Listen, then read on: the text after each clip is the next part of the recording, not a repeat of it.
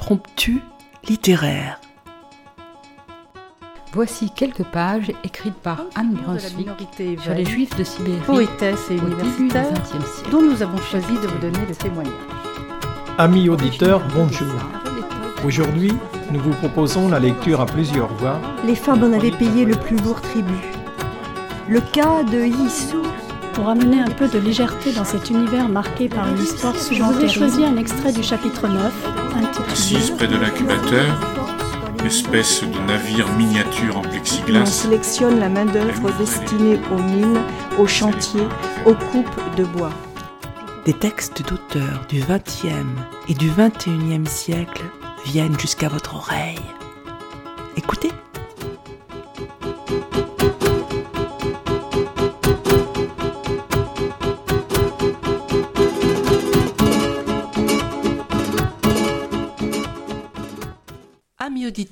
Bonjour. Voici la première de trois émissions que nous consacrons au dramaturge Anton Tchekhov.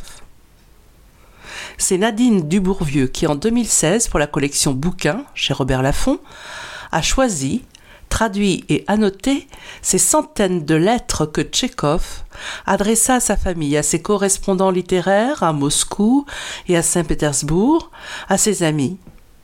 Cette correspondance couvre la période de 1876 à 1904. Né en 1860, Anton Tchekhov mourra en 1904. Les rêves de la courte vie de Tchekhov semblent, à la lecture de ces lettres, suspendus à l'équilibre fragile entre l'écriture et la médecine, le manque d'argent et les désirs et espoirs d'hommes de lettres. Comme il le définit lui-même, c'est l'une la médecine et sa femme légitime, l'autre la littérature et sa maîtresse. En dépit de sa place au mi-temps de la fratrie, c'est lui le chef de famille, toujours soucieux de ses proches, en particulier de son frère, Alexandre. Comme lui, Alexandre est attiré par une carrière littéraire. Il est cependant empêché par son intempérance et un caractère velléitaire. À travers les lettres envoyées à son frère aîné, nous allons découvrir la nature des liens qui les unit et apprécier le tempérament et le talent de l'écrivain qui s'exprime au naturel.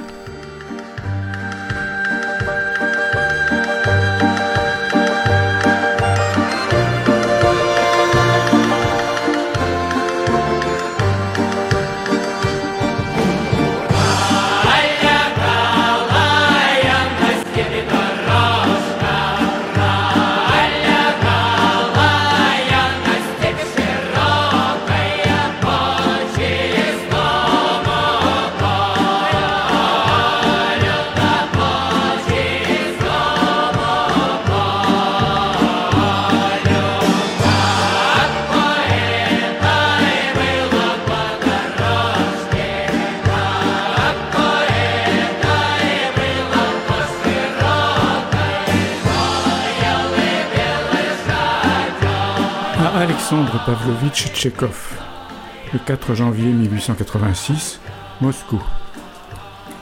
Ô douanier en quarantaine, Sacha, bonne année, bonne santé et bon nouveau-né à toi et à toute ta vallée de larmes. Que le ciel t'accorde tout ce qu'il y a de meilleur. Tu es, je suppose, fâché contre moi parce que je ne t'écris pas. Je suis fâché, moi aussi, et pour les mêmes raisons. Triple buse.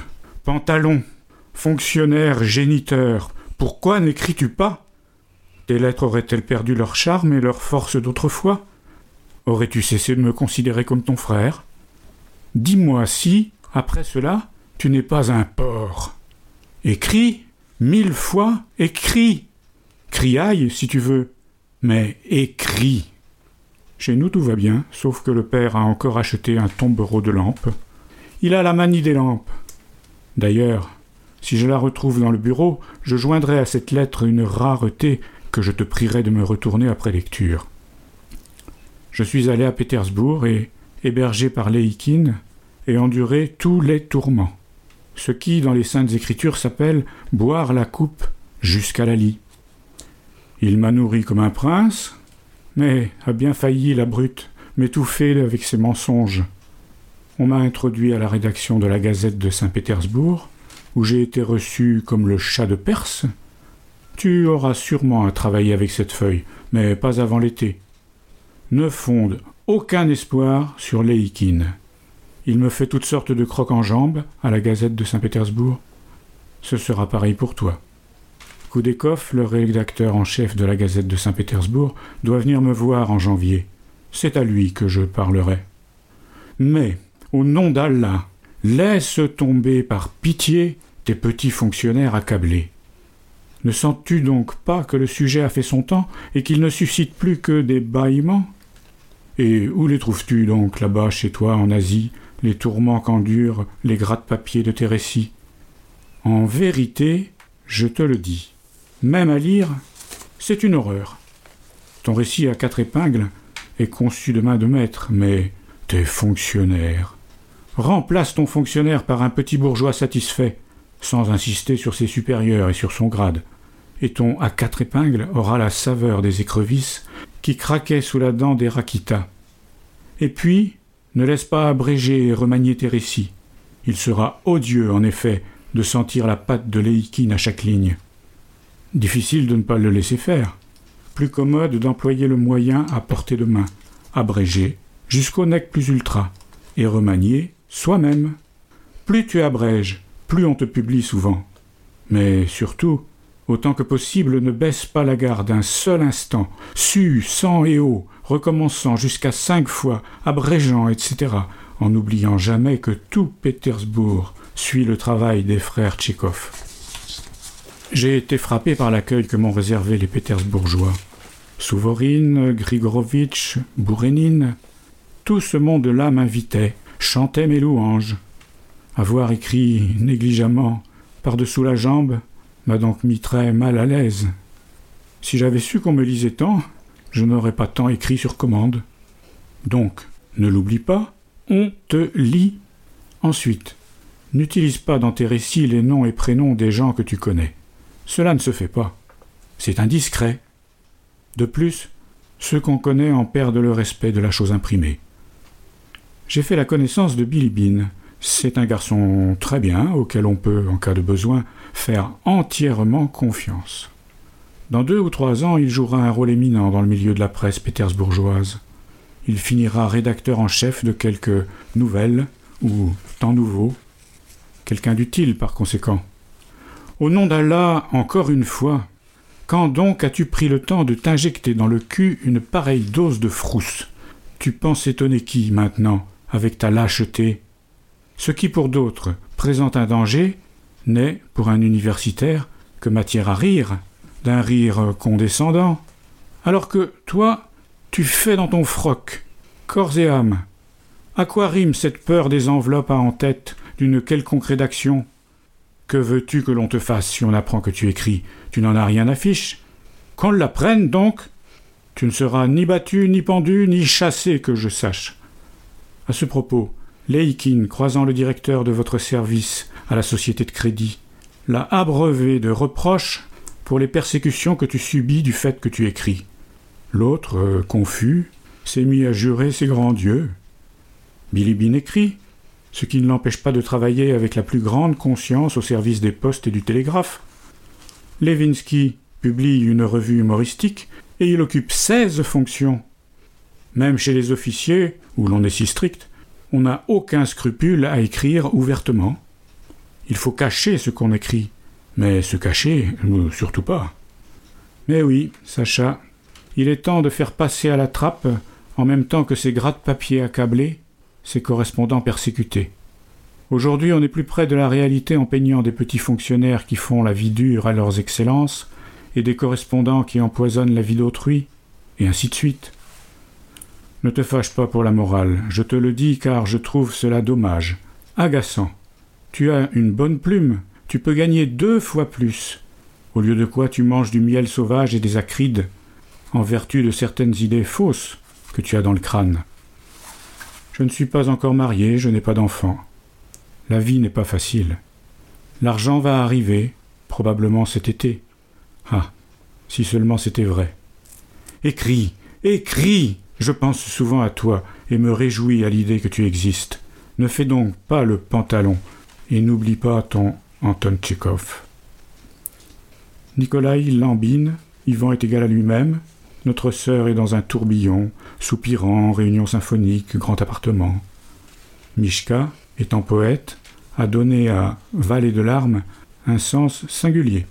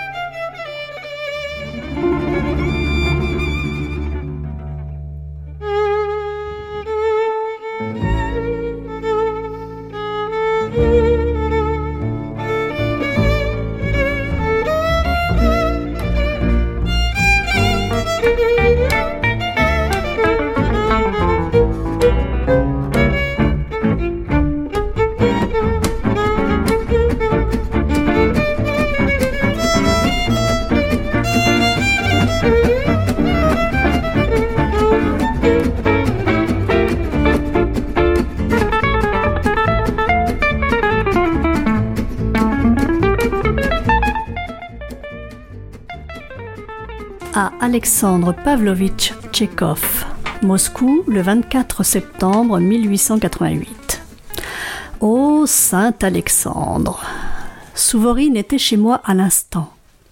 Avec sa nervosité habituelle, assorti de cent pas d'un bout à l'autre de la pièce et de regards à travers ses lunettes, il a, d'un ton larmoyant, entrepris de me confesser avoir fait une impardonnable et embarrassante bêtise qu'il ne se pardonnerait jamais. Il m'a appris qu'en montant dans le train près de Simferopol, accablé qu'il était par des pensées saumâtres et l'espèce de diphtérie dont souffrait son fiston, il avait lu ton récit La lettre qui n'est pas mal du tout, que celui-là ne lui avait pas plu, et qu'il t'avait sur le champ écrit une lettre grossière du genre Écrire et faire publier de mauvais récits est une chose possible, mais usurper le nom de famille d'autrui ne l'est pas, et ainsi de suite. Cette lettre avait pour seul but de passer son vague à l'âme sur le premier venu.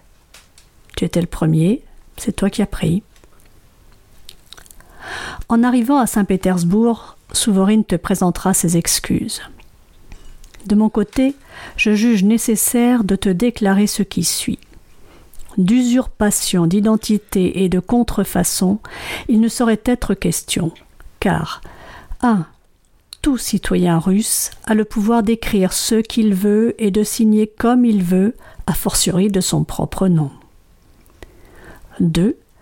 Du fait que la signature a. L. Tchekhov ne présente pas pour moi d'inconvénients et ne me cause pas de dommages, nous avons, toi et moi, déjà parlé et nous nous sommes entendus sur le sujet. Des critères tels que l'un écrit mieux, l'autre moins bien, n'ont absolument pas lieu d'être, car les temps changent, les points de vue et les goûts diffèrent. Qui écrit bien aujourd'hui peut se transformer demain en nullité et inversement. Le fait que j'ai déjà publié quatre livres n'est nullement un argument contre toi et contre tes droits. Dans trois à cinq ans, tu auras peut-être dix livres derrière toi. Devrais-je alors à mon tour te demander l'autorisation de signer Anton et non Antipé Tchekhov 3. Quand Souvrine Fils m'avait demandé au nom de la rédaction si je n'avais rien contre A.L. Tchekhov et que je lui avais répondu par la négative, il m'avait dit cela vous regarde. Pour nous, plus on croise souvent le nom de Tchekhov dans notre journal, mieux c'est.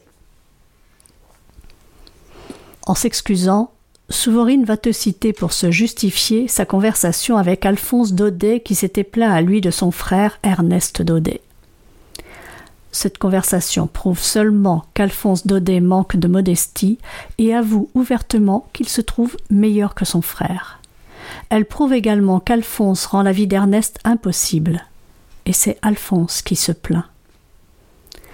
Tant que je ne me plains pas et ne me porte pas partie civile, personne n'est en droit de te traîner devant le Sinédrion.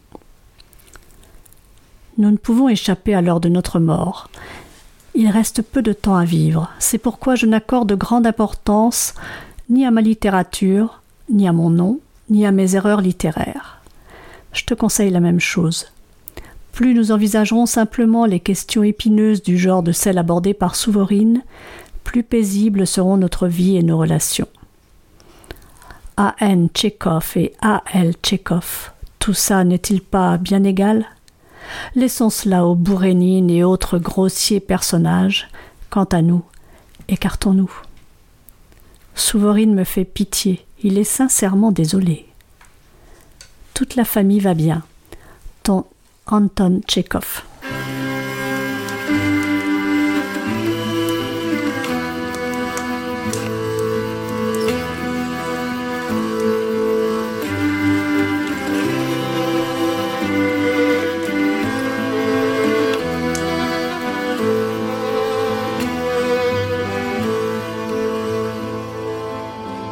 Черный ворон, черный ворон, Ты летал над всей землей.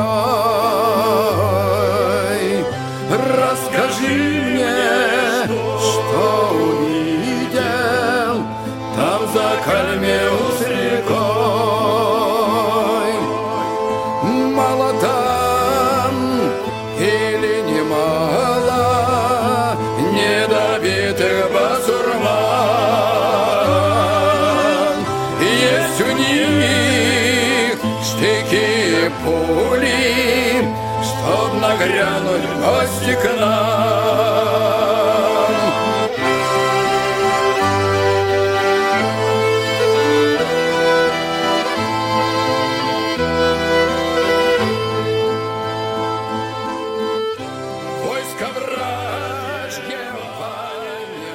Alexis Sergevitch Souvorine, le 10 octobre 1888, Moscou. La nouvelle du prix a eu un effet fracassant. Elle s'est propagée à travers mon appartement et à travers Moscou comme le redoutable tonnerre de l'immortel Zeus. Depuis, je déambule comme si j'étais amoureux. Mon père et ma mère débitent d'atroces fadaises en proie à une joie indicible. Ma sœur, qui veille sur notre réputation avec la rigueur et la parcimonie d'une dame de la cour, fait avec nervosité et ambition le tour de ses amis et le claironne partout. Jean Tchekhov disserte sur les yagos littéraires et les 500 ennemis que me vaudront ces 500 roubles. J'ai croisé à l'occasion les Epulensky, qui m'ont fait promettre de venir déjeuner chez eux. Rencontré une dame, amateur de talent, qui m'a, elle aussi, invité à déjeuner. L'inspecteur de l'Institut Mechansky est venu en voiture me féliciter et m'a acheté Katchanka 200 roubles pour faire sa pelote. Je pense que maintenant même Anna Ivanovna, qui nous place Tchekhov et moi moins haut que Rastrigine, m'inviterait bien à déjeuner. Les XYZ qui triment pour les réveils matins, les cigales et autres feuillets sont maintenant en alerte et envisagent leur avenir plein d'espoir. Encore une fois, je le répète, les écrivains journalistes de deuxième et troisième catégorie doivent m'ériger un monument, ou du moins me faire l'offrande d'un étui à cigarette en argent. Je leur ai ouvert la voie d'accès aux grosses revues, aux lauriers et au cœur de gens de bien. C'est pour l'instant mon seul mérite, car tout ce que j'ai écrit et qui m'a valu le prix Pouchkine ne survivra pas plus de dix ans dans les mémoires. J'ai une chance terrible. J'ai passé un été splendide, heureux, pour trois sous et sans faire de dettes particulièrement élevées. J'ai eu les faveurs à la fois du Psel, de la mer, du Caucase, de la ferme et du commerce des livres. Je touchais quelque chose tous les mois pour au crépuscule. J'ai gagné en septembre de quoi rembourser la moitié de ma dette et écrit un petit récit de rien du tout, sur deux feuillets, un quart qui m'a rapporté plus de 300 roubles. Une seconde édition d'Au crépuscule a vu le jour. Et soudain, comme la grêle tombée du ciel, ce prix J'ai tant de chance que je commence à considérer les cieux d'un œil soupçonneux. Je vais au plus vite me cacher sous ma table et j'y resterai tranquillement, sagement, sans élever la voix. Tant que je ne me déciderai pas à franchir un grand pas, c'est-à-dire tant que je n'aurai pas écrit un roman, je vais me tenir tranquillement et discrètement à l'écart, écrire de petits récits sans prétention, de petites pièces, ne pas m'aventurer à de grands hauts et de grands bas, mais fonctionner régulièrement comme le fait le pouls de Bourrénine. Je vais écouter le conseil de ce cocol qui m'a dit Ah, des fois que je serai tsar, je faucherai 100 roubles et je fermerai. Étant, pour l'instant, tsar dans ma fourmilière, je vais faucher 100 roubles et prendre la fuite. Voilà que du reste je me mets, semble-t-il, à écrire des falaises. Pour l'instant, on parle de moi. Il faut battre le fer pendant qu'il est chaud. Il faudrait faire paraître maintenant trois annonces successives concernant mes deux livres, et une le 19, quand le prix sera rendu officiel. Je vais planquer les 500 roubles pour acheter une, une ferme. Le produit de la vente des livres euh, connaîtra le même sort. Ah, que faire avec mon frère? C'est une vraie catastrophe. Quand il est à jeun, il est intelligent, timide, sincère et doux, mais quand il est ivre, il est insupportable. Après deux ou trois petits verres, il est dans un état d'excitation extrême et se met à mentir. Il a écrit cette lettre armée du désir effréné de dire, d'écrire ou de commettre je ne sais quel mensonge inoffensif, mais spectaculaire. Ah, il n'en est pas encore aux hallucinations, parce qu'il boit relativement peu. Je sais reconnaître à ses lettres s'il est à jeun ou s'il est ivre. Les unes sont profondément honnêtes et sincères, les autres mensongères du début à la fin. Il souffre de dipsomanie, c'est une évidence. Qu'est-ce que la dipsomanie? Ben, C'est une psychose, comme la morphinomanie, l'onanisme, la nymphomanie, et ainsi de suite. La dipsomanie est le plus souvent héritée du père, de la mère, du grand-père ou de la grand-mère. Mais nous n'avons pas d'ivrogne dans notre lignée.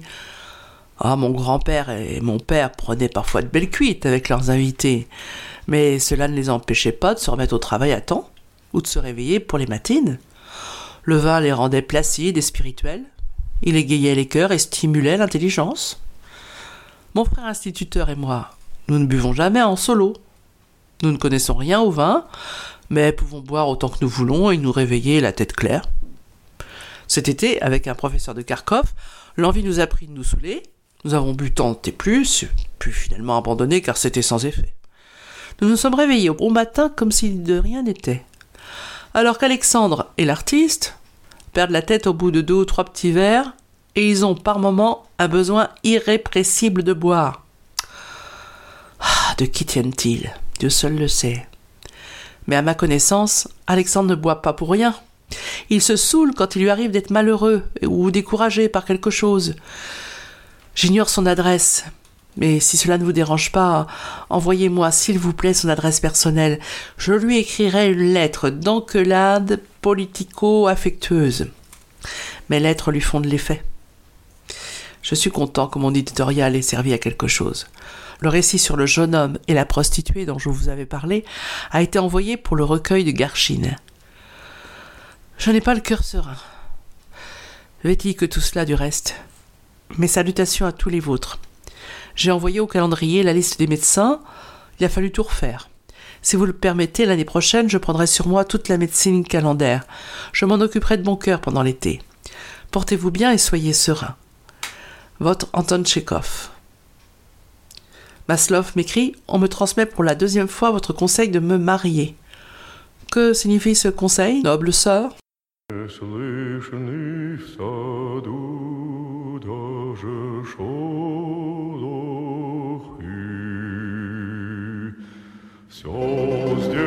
мне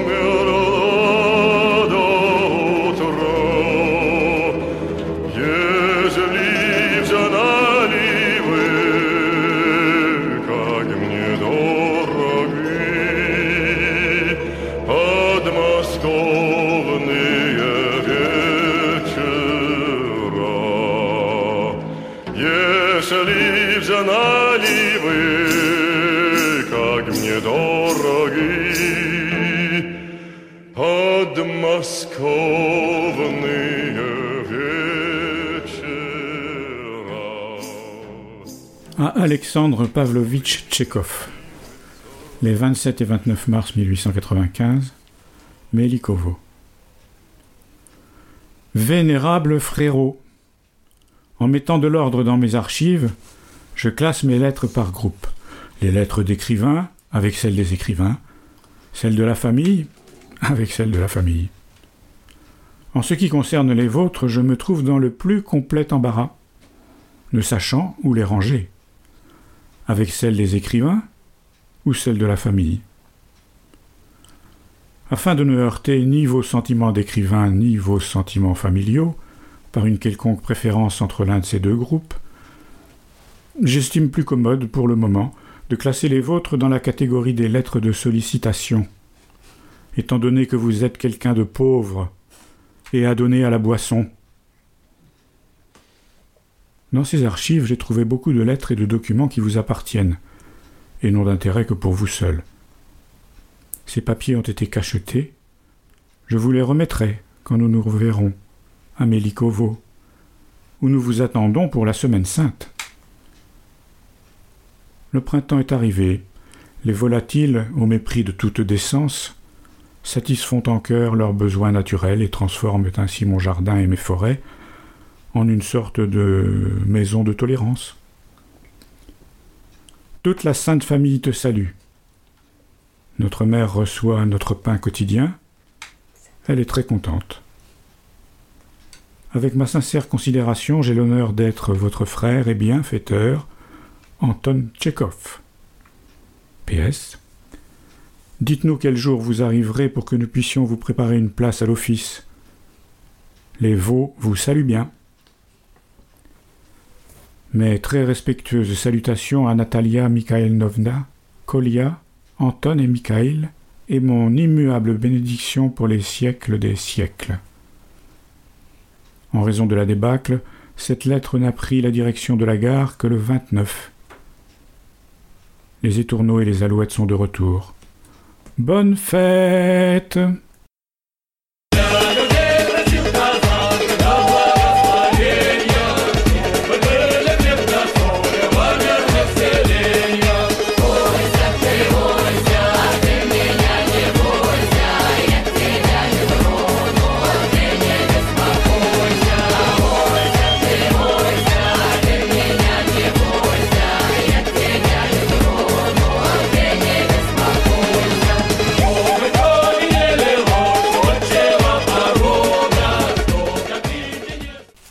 Alexandre Pavlovitch Tchekhov le 23 septembre 1896, Melikovo.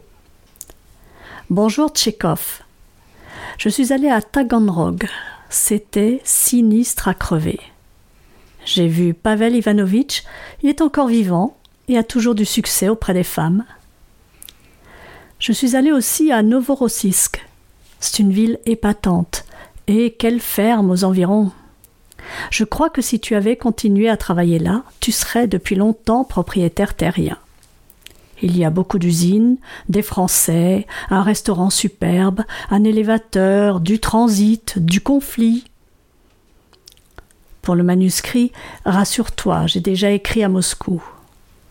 Aujourd'hui même, je vais écrire à Souvorine qu'il arrête de te publier car le public se plaint. Je viendrai à Saint-Pétersbourg autour du 6 octobre. Tu dois m'accueillir à la gare en complet uniforme d'apparat, tenue officier des douanes à la retraite. Mère est très contente que ton Nicolas et ton Anton soient entrés au collège.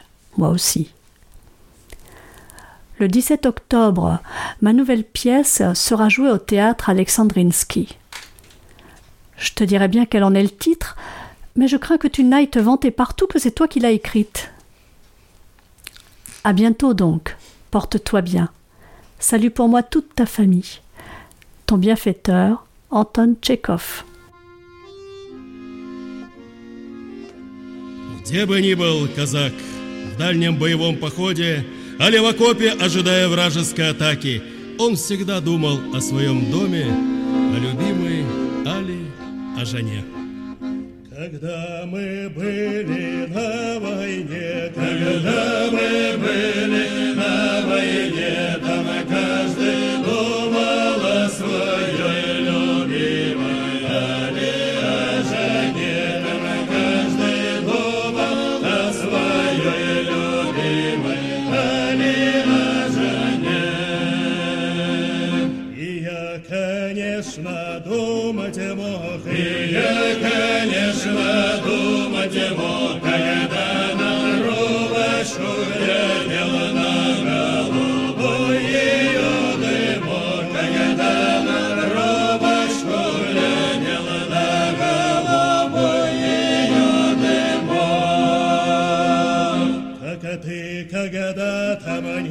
мне лгала, как ты когда-то мне лгала, что сердце девичье свое давно другому отдала, что сердце девичье свое давно другому отдала.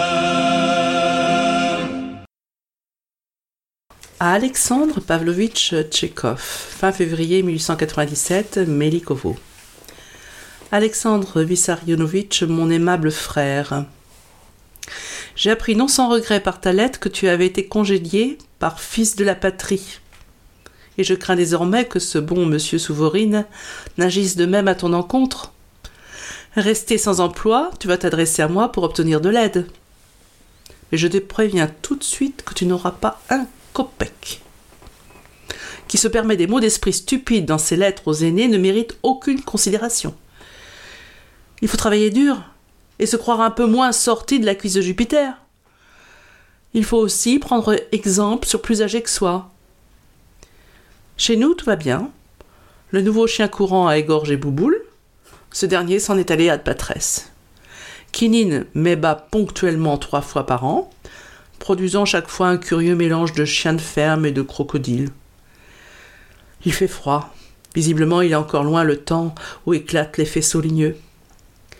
Tichinkin m'avait appris qu'il viendrait à Melikovo. Je l'ai attendu durant toute la semaine, des sept jours gras, mais il y a maintenant peu de chances qu'il vienne car les cours ont repris. Une requête maintenant.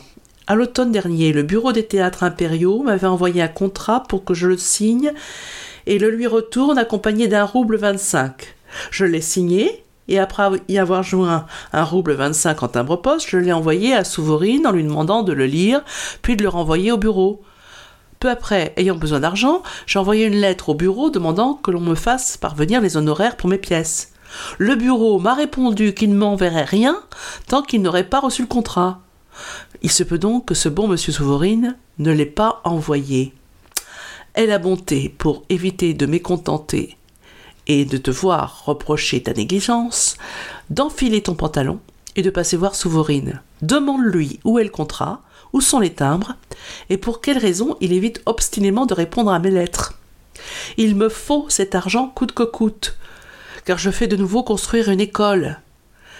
Si tu ne t'exécutes pas, j'en viendrai à penser que c'est toi qui as touché mes honoraires. Ce que d'ailleurs je soupçonne, car difficile d'admettre que tu aies pu acheter un saumon entier sur tes propres deniers. Je ne me porte pas trop mal, mais je tousse. Je souffre d'un œil. J'ai l'impression d'avoir une pièce de monnaie dans le ventre. Je t'ai déjà écrit que notre mère avait eu une phlébite assez sérieuse. Elle va bien maintenant et fait carême. Yvan conseille de ne pas se marier. Est de bonne pensée et dans la mesure du possible mène une vie décente et ne nous cause point de chagrin par ta conduite. Ton frère est bienfaiteur, Anton Tchekhov. PS. J'attends une réponse au plus vite.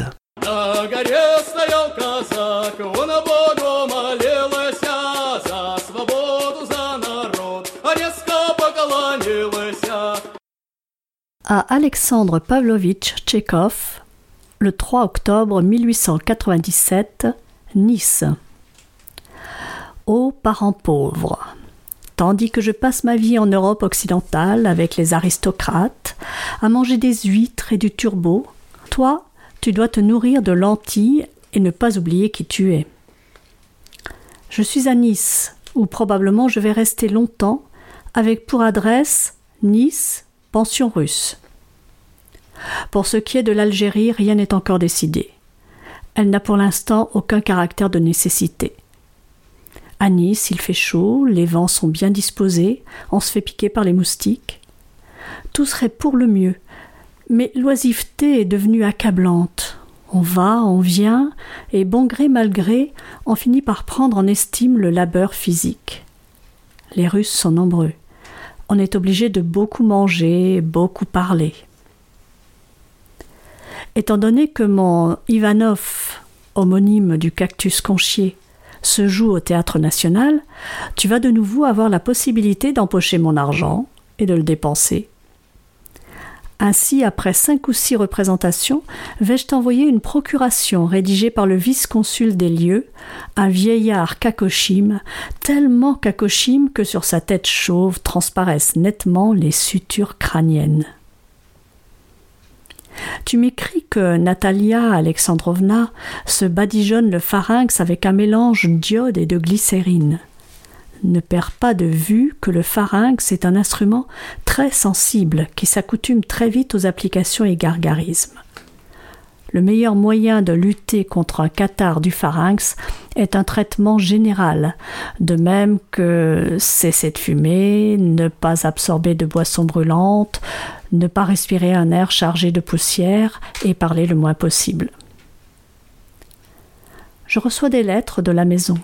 On me dit que ton Nikolai est venu à Melikovo. Écris-moi si le cœur t'en dit. Si te tombe sous les yeux un numéro de journal qui, pour une raison ou une autre, te semble intéressant, envoie-le-moi affranchi d'un timbre à deux kopecks.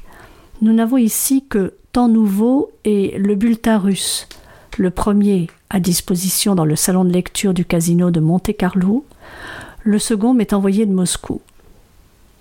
Et si tu venais à Nice pour les fêtes de Noël? Ici, en décembre, il fait un temps estival. La vie est peu chère. D'ailleurs, tu n'es encore jamais allé à l'étranger et tu ne sais même pas à quel gouverneur et quels députés commerciaux on a ici affaire. Porte-toi bien et transmets mes respectueuses salutations à Natalia Alexandrovna ainsi qu'à Anton et Misha. N'oublie pas mes bienfaits. Écris-moi. Ton Anton Tchekhov.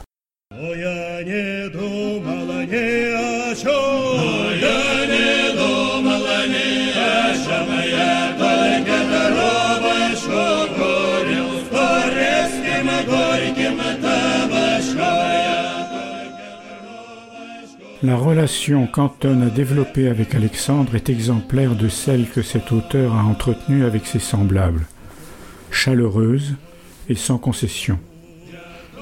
Les différentes apostrophes de ces lettres en témoignent. Vénérable frérot, Ô parent pauvre, Ô Saint Alexandre, mais aussi Faux dramaturge que mes lauriers empêchent de dormir, et alcoolismus. Quant aux formules précédant sa signature, elles sont éloquentes. Ton bienfaiteur, je te bénis, et cette formule fameuse à la fin de la lettre du 18 janvier 1887. Implorant votre bénédiction, nous demeurons vos fidèles frères et sœurs qui vous aiment. Antonin et Médecine Tchekhov. En plus de ma femme, la médecine, j'ai aussi la littérature pour maîtresse. Mais je ne l'évoque pas, car ceux qui vivent hors la loi mourront hors la loi.